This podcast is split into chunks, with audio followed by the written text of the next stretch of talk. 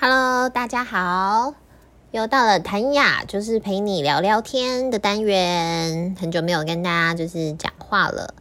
我今天想要来跟他分享，就是就是最近发生，就是我跟我朋友之间谈话的故事。不好意思，因为如果你有听到垃圾车的声音的话，就是我们家 他附近现在在倒垃圾车。对，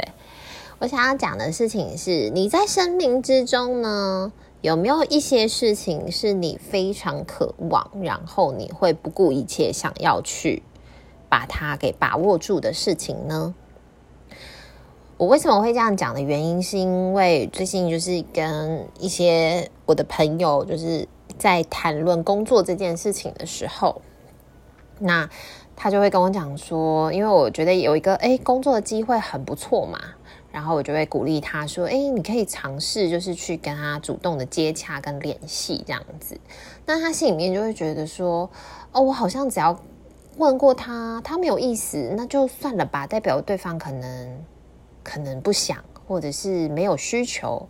我是讲，我就说，可是对方都已经主动问过你了，然后也主动问过我了，就是因为我们认识这样子，代表他其实是有是有想要的嘛。那为什么？”你会心里面会觉得说，好像不应该主动去问呢。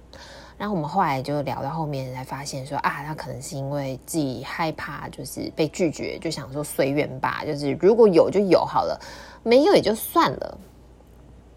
然后我听他这样讲完的时候，我就突然想了一想，然后我就问他说：“那你有没有觉得，如果有可能你以后遇到的人？”他也属于比较不是这么积极型的人，就是不太会太主动的那种。可能他也是选择比较呃别人被动来跟我接触的那种。那你的人生之中会不会有很多的时候都会遇到是，除非他非常积极主动去跟你接触，不然你们基本上不太会碰到。然后他就跟我讲说：“哎，我没有想过这件事情，哎。”可能是因为我自己本身吧，我是一个比较比较积极型的人，我我会想要去，这可能从我很小的时候就看出来。我印象最深刻的一件事情是在我呃国中的时候吧，我们班上有一次要参加那种朗读比赛，然后嗯，我是一个很升学型的学校，所以我们的朗读比赛呢，还有那种各项比赛，一向都是由班上的前几名包办的那种。那那那一次，国文老师就是在在选人的时候，当然就是由我们班上另外一个就是成绩很好的女生去参加。那还有一个缺，就一直还没有找到人。然后我想很久，我就是还蛮喜欢，就是你知道，就是朗读的。我想很久之后，我就跑去下课时候，我自己主动跑去找老师，跟老师讲说我想要报名参加。那我们老师是有一点 surprise 这样子，哎，孩子就说好，他就这样，我主动去报名了，他就让我去参加，我印象很深刻。然后我妈妈知道这件事情的时候，特别找了一个就是朋友，就是还蛮呃，他的朋友蛮厉害，可以就是指导朗读，然后来教我这样子。然后我就记得那一个月啊，我就是只要有时间，我就会练练声音、练语调，就会练习。但其实我心里还是很没有底的，我心里还是会觉得说，是不是我？你知道，还是会觉得自己不够厉害嘛？在国中的时候，然后我们当天比赛现场马上就会出成绩，然后我们班那个女生哇，真的好厉害哦！我就记得就是她那个语情啊、表那个表表现啊，哇，都很亮眼。然后我就想说，哇，她真的好强。然后我们就是从第三名开始公布到第一名。然后他讲了，他会先讲班级嘛，啊，第三名什么什么班什么什么的时候。我就听到我们班，那我想说啊，应该是他上了，因为他真的很厉害。结果我听到第三名的时候，是我自己诶，就我是第三名，那个女生是那一场的第一名。这个事当然是发生在我人生之中很，现在想一想就是蛮小的一件事情，可是其实它对我来说也不是一件很小的事情。它让我意识到一些事情是有一些东西。只要你愿意，你是可以争取的。你争取之后，你可能有机会，不一定说真的会成功，但你有机会被看到，然后你是有选择权的。但如果我当时因为哦，我就不是我们班上很厉害的人呐、我因为有一些这样的心理的自我退后设限，我就没有勇敢去尝试的话，当然我也不一定最后会得名嘛。可是如果我因为这样子就不去尝试的话，我感觉我的人生之中会少了很多的很多的机会，或者是很多的乐趣，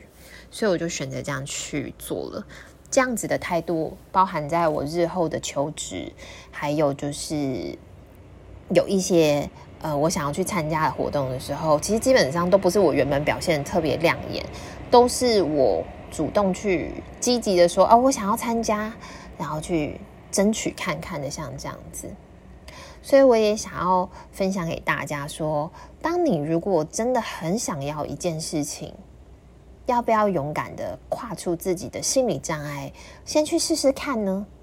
失败就失败啦。我是觉得失败也是有得到呃学习的经验，也是一种养分，然后也许会拓展自己不同的视野。我最近看了一本书，叫做《维瓦蒂效应》啊，维瓦蒂是那个四季的的那个作曲家。那他其实这本书其实不太好读，然后我正好就是看到说，我有一个观念想要分享给大家。他写的很学术性，因为他基本上都是在讲心理学跟研究。他就说呢，维瓦蒂效应是一个记者，他是一个就是黑人，他发现在美国就是对黑人其实是有一点那种歧视歧视的眼光的嘛。那他住的那个区域正好，其实那一阵子好像就是很常发生抢案，就是黑人这种抢案。所以其实走在路上的时候，即使他不是这样子的人，他还有一个正当职业，可是大家看到他的那个眼神，常常会带有一些敌意。然后他有一次后来就发现说，他就是就是哼着这个维瓦蒂的四季啊，或者是嗯哼着一些流行歌的时候。路上的人开始会抱持着不同的眼光，甚至有些人还会跟他打招呼，会微笑。他说他在这个时候就是脱离了原本人家觉得黑人诶可能就是叫罪犯或者只是这种的刻板印象，因为可能在人家的既定印象里面觉得，诶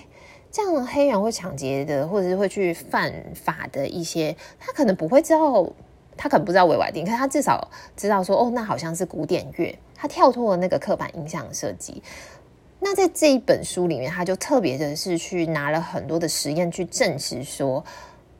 刻板印象这件事情，不管是社会对你的刻板印象，还是你自己认为的刻板印象，都会严重的影响到呃你在测验的时候的结果。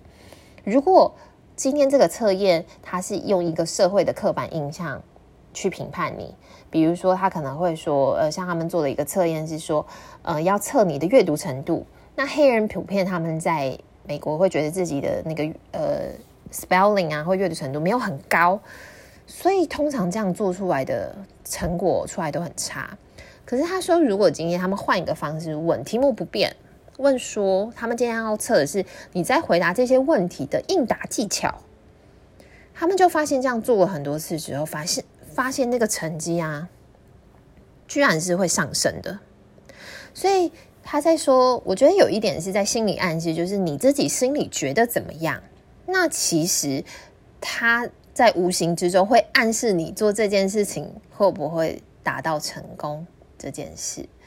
所以我想今天就是用谈谈话的方式分享给大家这个想法。如果你想要什么东西，你想要。渴望去学什么？你可想渴望去参与什么？你想要得到一个工作机会？如果你觉得你自己就是已经准备好了，就去吧。我以前很喜欢的高中的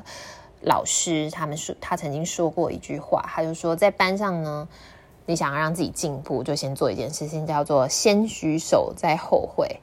你只要每次想要问我什么问题，但你又害怕，你就先举手就对了，他就会点你。然后你觉得最后被点到，你就会很后悔，想说妈，怎么会是我？可是至少你比别人多了一个学习的机会，分享给你们。祝大家这个礼拜一切顺利哦，拜拜。